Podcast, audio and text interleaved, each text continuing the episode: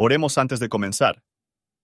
Señor, por favor, déjanos entender tu palabra y ponerla en nuestros corazones. Que molde nuestras vidas para ser más como tu Hijo. En el nombre de Jesús, preguntamos.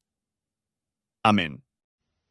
Salmo 110 Jehová dijo a mi Señor, Siéntate a mi diestra, en tanto que pongo tus enemigos por estrado de tus pies. La vara de tu fortaleza enviará Jehová desde Sión, domina en medio de tus enemigos. Tu pueblo será lo de buena voluntad en el día de tu poder, en la hermosura de la santidad, desde el seno de la aurora, tienes tú el rocío de tu juventud. Juró Jehová, y no se arrepentirá. Tú eres sacerdote para siempre, según el orden de Melquisedec.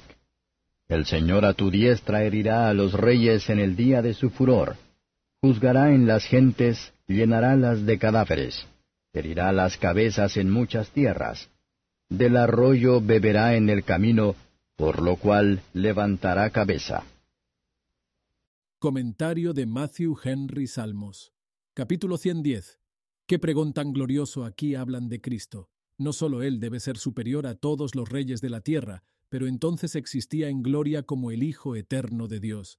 Sentarse es una postura de descanso, después de los servicios y los sufrimientos, para dar la ley, para emitir su fallo.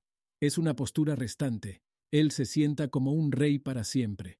Todos sus enemigos se encuentran ahora en una cadena, pero aún no estrado de sus pies. Y su reino, su constitución, se mantendrá en el mundo, a pesar de todos los poderes de las tinieblas. El pueblo de Cristo son un pueblo dispuesto. El poder del Espíritu va con el poder del mundo. A la gente de Cristos es eficaz para que sean dispuestos. Ellos le asistirán en el hermoso traje de la santidad, que se convierte en su casa para siempre, y él tendrá muchas dedicadas a él. El rocío de la juventud, incluso en la mañana de nuestros días, debe ser consagrado a nuestro Señor Jesús. Cristo no solo velará ser un rey, sino un sacerdote. Él es ministro de Dios para nosotros, y nuestro abogado para con el Padre, y también lo es el mediador entre Dios y el hombre. Él es un sacerdote de la orden de Melquisedec, que estaba delante de Aarón y en muchas cuentas superiores a ella, y una representación más viva del sacerdocio de Cristo. Sesión de Cristo a la diestra de Dios habla tanto terror a sus enemigos como la felicidad de su pueblo. El efecto de esta victoria será la ruina total de sus enemigos. Tenemos aquí el Redentor salvar a sus amigos y consolarlos. Él será humillado, beberá del arroyo en el camino. La ira de Dios, que se ejecuta en la maldición de la ley, puede ser considerado como el arroyo en el camino de su empresa.